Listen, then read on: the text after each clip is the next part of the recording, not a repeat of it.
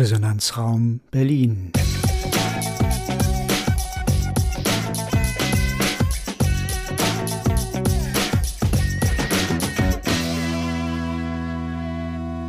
Ein Podcast des Gasthörerprogramms Bana der TU Berlin. Wissen Sie, dass Berlin ein Mobilitätsgesetz hat? Nein?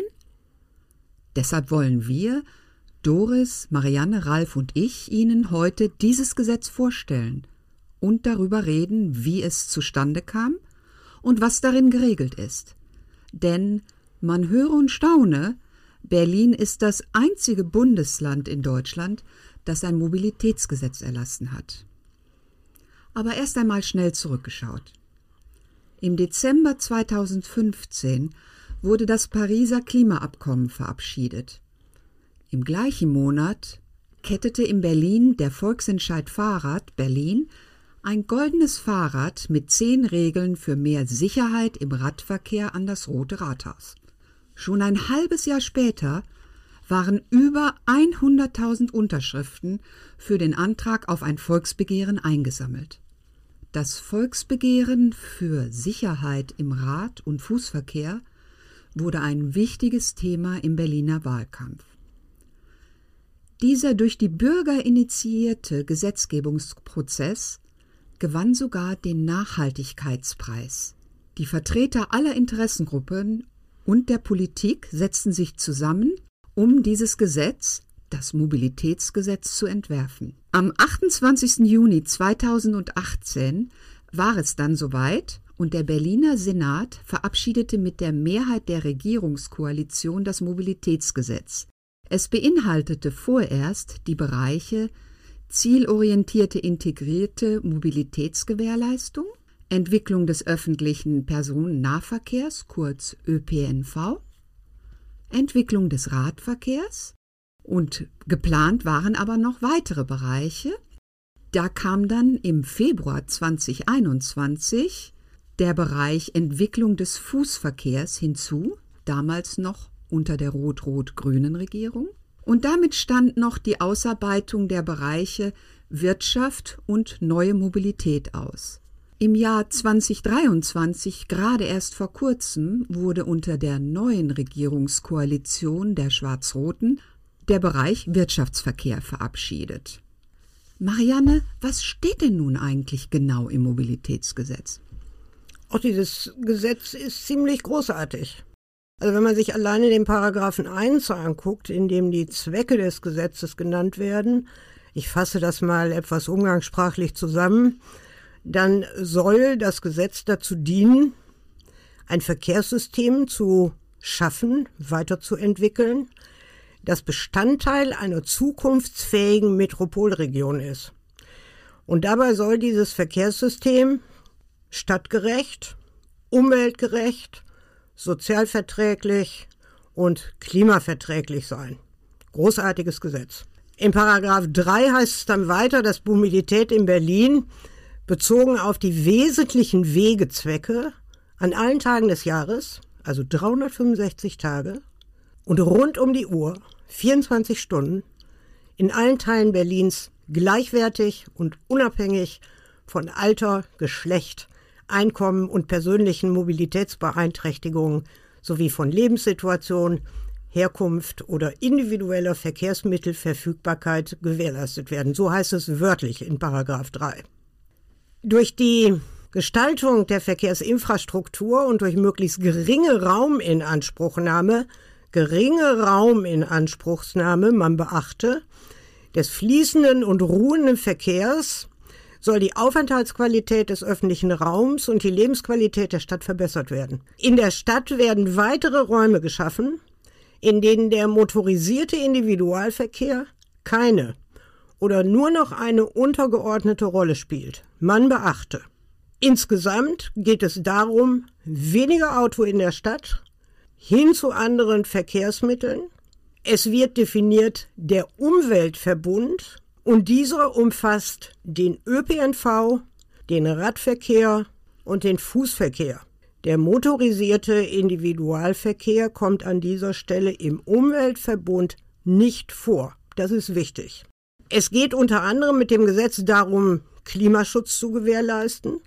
Unter anderem, in denen der, die Fahrzeuge des ÖPNV, also die, äh, die Busse vor allen Dingen, bis, 200, bis 2030 klimaneutral sein sollen, so weit wie möglich. Und noch ein kleines Aperçu am Rande.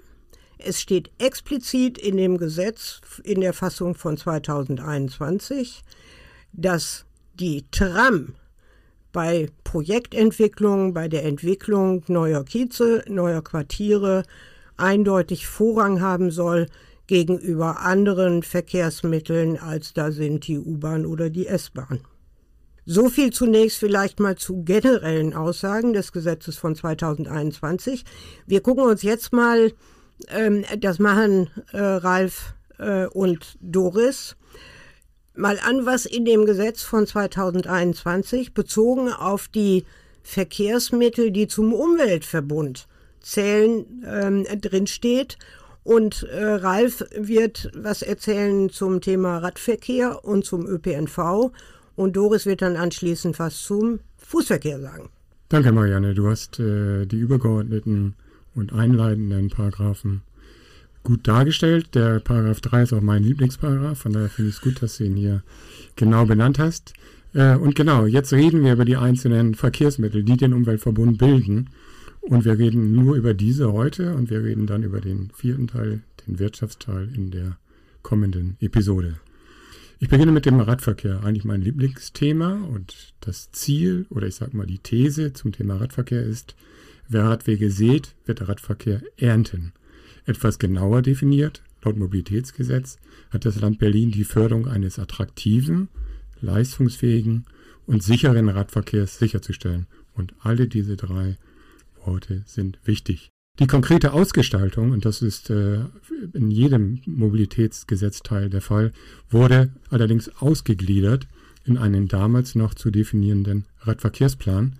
Dieser sollte zwei Jahre später nach Inkrafttreten des Gesetzes fertig sein. Es hat dann drei Jahre gedauert und im November 21 war es dann soweit. In einem umfangreichen Beteiligungsprozess war ein etwa 2700 Kilometer langes Radnetz entworfen worden, welches bis, ganz wichtig, 2030 realisiert werden soll. Das Radnetz wurde in einem ja, relativ komplexen Prozess definiert. Ich versuche mal das ganz kurz zu beschreiben. Es beginnt damit, dass für die Stadt Berlin bestimmte Zentren definiert wurden. Und diese Zentren wurden mit einem sogenannten Vorrangnetz miteinander verbunden. Das sind ungefähr 870 Kilometer des ganzen Netzes. Und darüber hinaus wurden weitere Orte, und ich erzähle gleich, wie, das, wie da das Prozedere war, in einem Ergänzungsnetz angebunden. Und dazu kommen dann letztendlich, wenn ich auf das Fahrzeugnetz gucke, noch alle Hauptstraßen. Denn jede Hauptstraße soll laut Mobilitätsgesetz einen Radweg haben. Zum Ergänzungsnetz. Es wurde bei der Feststellung des Netzes darauf geachtet, dass niemand weiter als 200 Meter in jeder Schule von diesem Netz entfernt ist. Das gleiche gilt für U-Bahn und S-Bahn-Stationen. Auch da ist die Regel, die wurde dort umgesetzt, dass es von jeder Bahnstation maximal 200 Meter bis zum Radweg sind. Und zusätzlich wurde für 80 Prozent der Bevölkerung sichergestellt, dass sie sich in einem Einzugsbereich von 400 Metern zum Radwegenetz befinden. Dadurch ist das Radwegenetz so groß und so lang geworden. Das ist der Zusammenhang, wenn wir heute darüber diskutieren und nachher feststellen, dass noch gar nicht so viel davon fertig geworden sind. Pro Bezirk ergibt sich daraus eine Notwendigkeit der Realisierung von durchschnittlich 3,5 Kilometern im ersten Jahr. Und diese Raten steigern sich dann pro Bezirk von Jahr zu Jahr, denn dieser Planungsprozess für Radwege, äh, Ausgestaltung, der ist relativ lang und, und das Ganze muss ins Rollen kommen. Und so ist, ist, ist laut dem Radwegeplan vorgesehen, dass sich die Kilometerzahl von den 3,5 letztendlich im letzten Jahr auf dann 38 Kilometer zu schaffende Radwege pro Bezirk im Jahr erhöht. Da kommt also ganz schön was zusammen. Einerseits die 2700 Kilometer, andererseits ist das pro Bezirk gesehen zumindest eine überschaubare Zeit, die, äh, eine überschaubare Zeit, nicht eine überschaubare Zahl, die zu realisieren ist. Die Maßnahmen zur Förderung des Radverkehrs sollen bewirken, und das ist der, das ist der, der Sinn des ganzen Gesetzes, dass der Radverkehrsanteil im öffentlichen Raum deutlich wahrnehmbar ansteigt. Es wurden in diesem Radwegenetz äh, bestimmte Qualitätsanforderungen an Radwege gestellt. Das hängt davon ab, ob, das, ob sich der Radweg im Vorrang oder im Ergänzungsset befindet. Aber es gibt eine Mindestbreite von 2,3 Metern und eine Höchstbreite von 2,5 Metern. Langfristiges Ziel dabei ist, und das möchte ich so abschließend zum Radnetz sagen, langfristiges Ziel ist die vollständige Vermeidung von Verkehrsunfällen, die zu getöteten und schwer verletzten Radfahrern führen. Ganz wichtiger Eckpunkt für den Radverkehr. Und damit komme ich auch schon zum ÖPNV der, auch wenn ich Radfahrer bin, ganz eindeutig im Zentrum des Mobilitätsgesetzes steht. Denn der ÖPNV gewährleistet genau das, was, was so der ganze Hintergrund des Gesetzes ist. Denn es ist, ich stelle da mal einen typischen Fall dafür. Und der lautet einfach, dass ich aus dem Haus gehe, ich mich aufs Fahrrad setze, mit dem Fahrrad zur S-Bahn fahre, dort mein Fahrrad parke an einem der ganzen Fahrradstellplätze. Das sind 100.000 bis zum Jahr 2025 geplant. Dort stelle ich mein Fahrrad ab, steige in die S-Bahn, in die U-Bahn oder auch in den Bus. Dann fahre ich zu meinem Arbeitsplatz, ins Kino, zum Einkaufen und was auch immer. Und damit habe ich die ganze Breite dieses äh, Verkehrs, dieses Umweltverbundes ausgenutzt. Und dafür ist der Umweltverbund definiert worden, dass man halt jederzeit sein Auto stehen lassen kann, dass man in die Lage versetzt wird, einfach die Wege mit dem Umweltverbund zurückzulegen. Und deshalb ist diese, sind diese engen Netze geschaffen worden. Und das ist so der Kern des ganzen Pakets. Und die ÖPNV, die transportiert die meiste Kilometerleistung und steht dafür natürlich im Zentrum des Ganzen. Die Maßnahmen zum Ausbau des ÖPNV sollen dann auch ins, insgesamt bewirken, dass der ÖPNV-Teil am Gesamtmodalsplit deutlich ansteigt. Dabei haben die Sicherung und Ausgestaltung eines attraktiven und pünktlichen öffentlichen Personalnahverkehrs Vorrang. Vorrang vor dem motorisierten Individualverkehr. Auch hier verweist das Mobilitätsgesetz auf einen Nahverkehrsplan, den es bereits tatsächlich seit 2019 gibt und der bis 2023 gültig ist, aber eigentlich schon die Ziele bis 2035 fast festschreibt.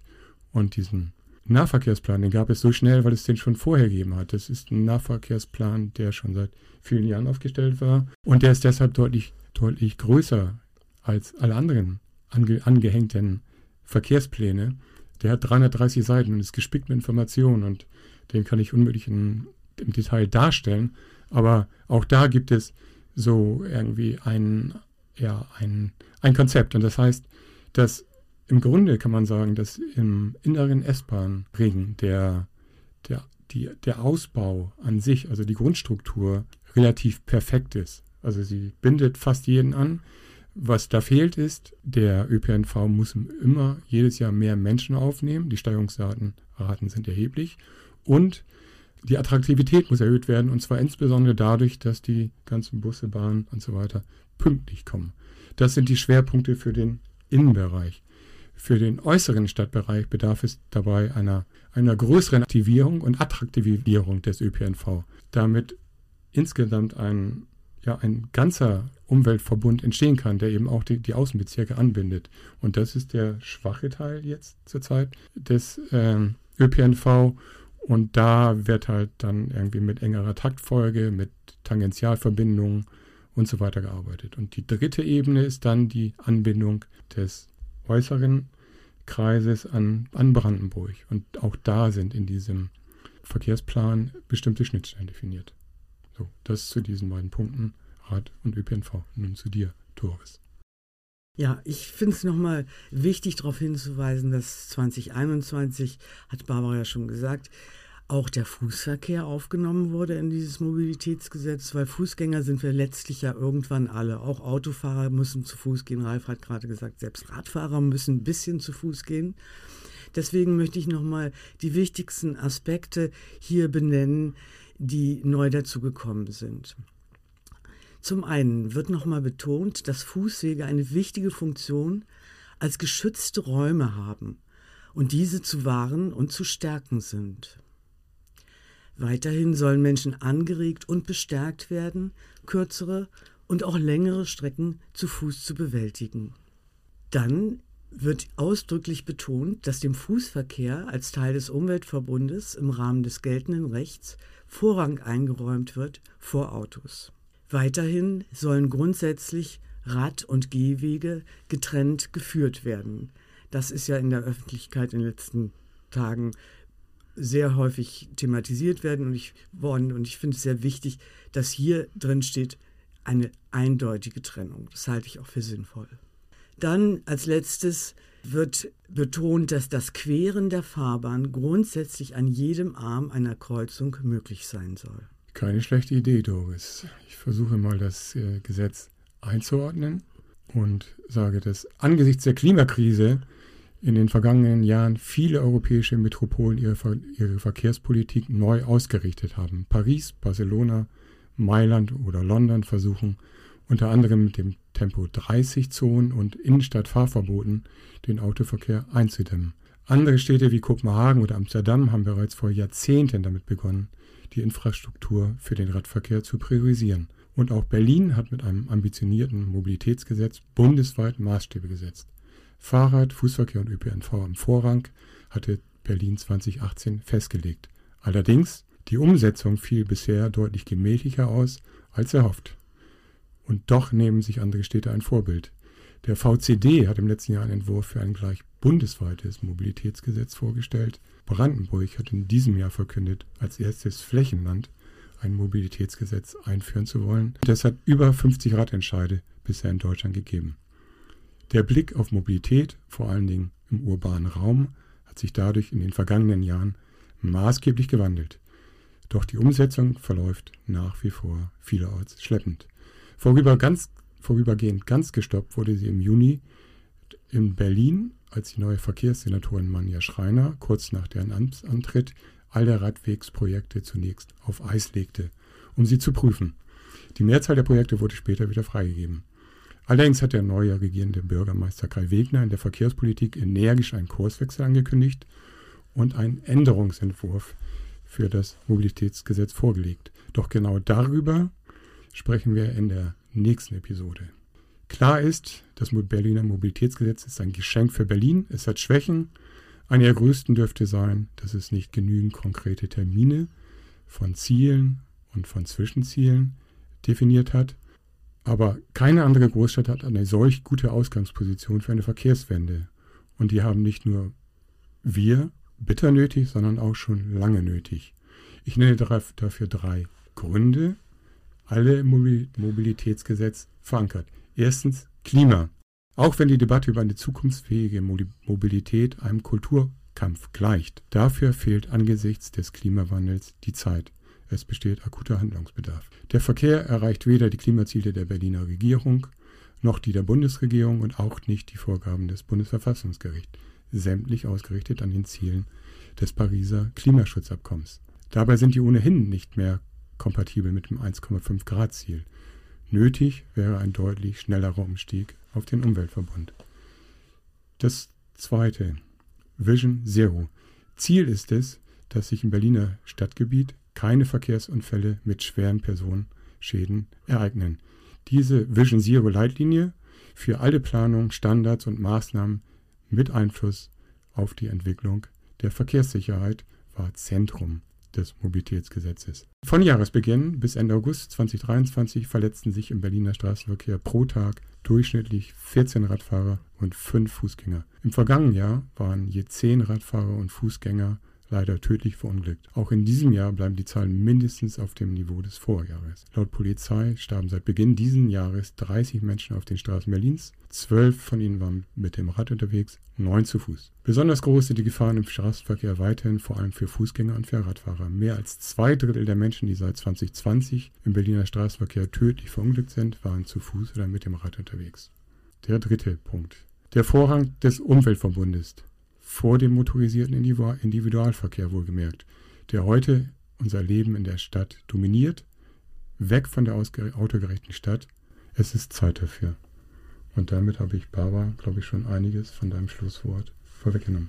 Ja, Ralf, da hast du völlig recht. Ähm, du hast mir einiges vorweggenommen und danke auch für die Details, die du mit reingebracht hast. Das ist sehr wichtig, denn dieses Mobilitätsgesetz ist ja auch wichtig für die drei Hauptkernpunkte Klimaschutz, Vision Zero, mehr Sicherheit im Verkehr und Umweltverband vor motorisiertem Individualverkehr. Ich denke aber, wir werden noch mehr über diese Themen hören in unserer weiteren Episode, in der wir dann auch auf die aktuelle politische Situation unter der neuen schwarz-roten Regierung zu sprechen kommen und auch noch den letzten Bereich, nämlich den Wirtschaftsverkehr, vorstellen wollen, welche Regelungen dort getroffen wurden. Es bleibt abzuwarten, ob die neue Regierung an diesem Mobilitätsgesetz festhalten wird oder wir vielleicht eine politische Rolle rückwärts erleben. Hört einfach noch mal rein. Wir freuen uns auf euch. Bis zum nächsten Mal.